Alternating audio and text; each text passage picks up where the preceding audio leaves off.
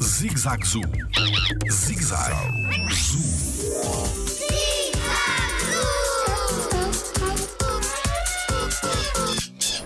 Porquê que as plantas são importantes?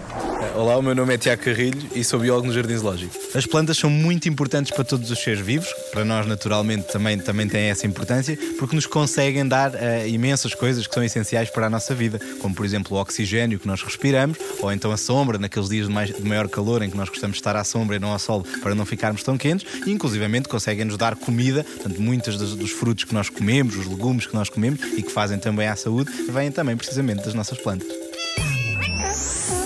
Jardim Zoológico pela proteção da vida animal.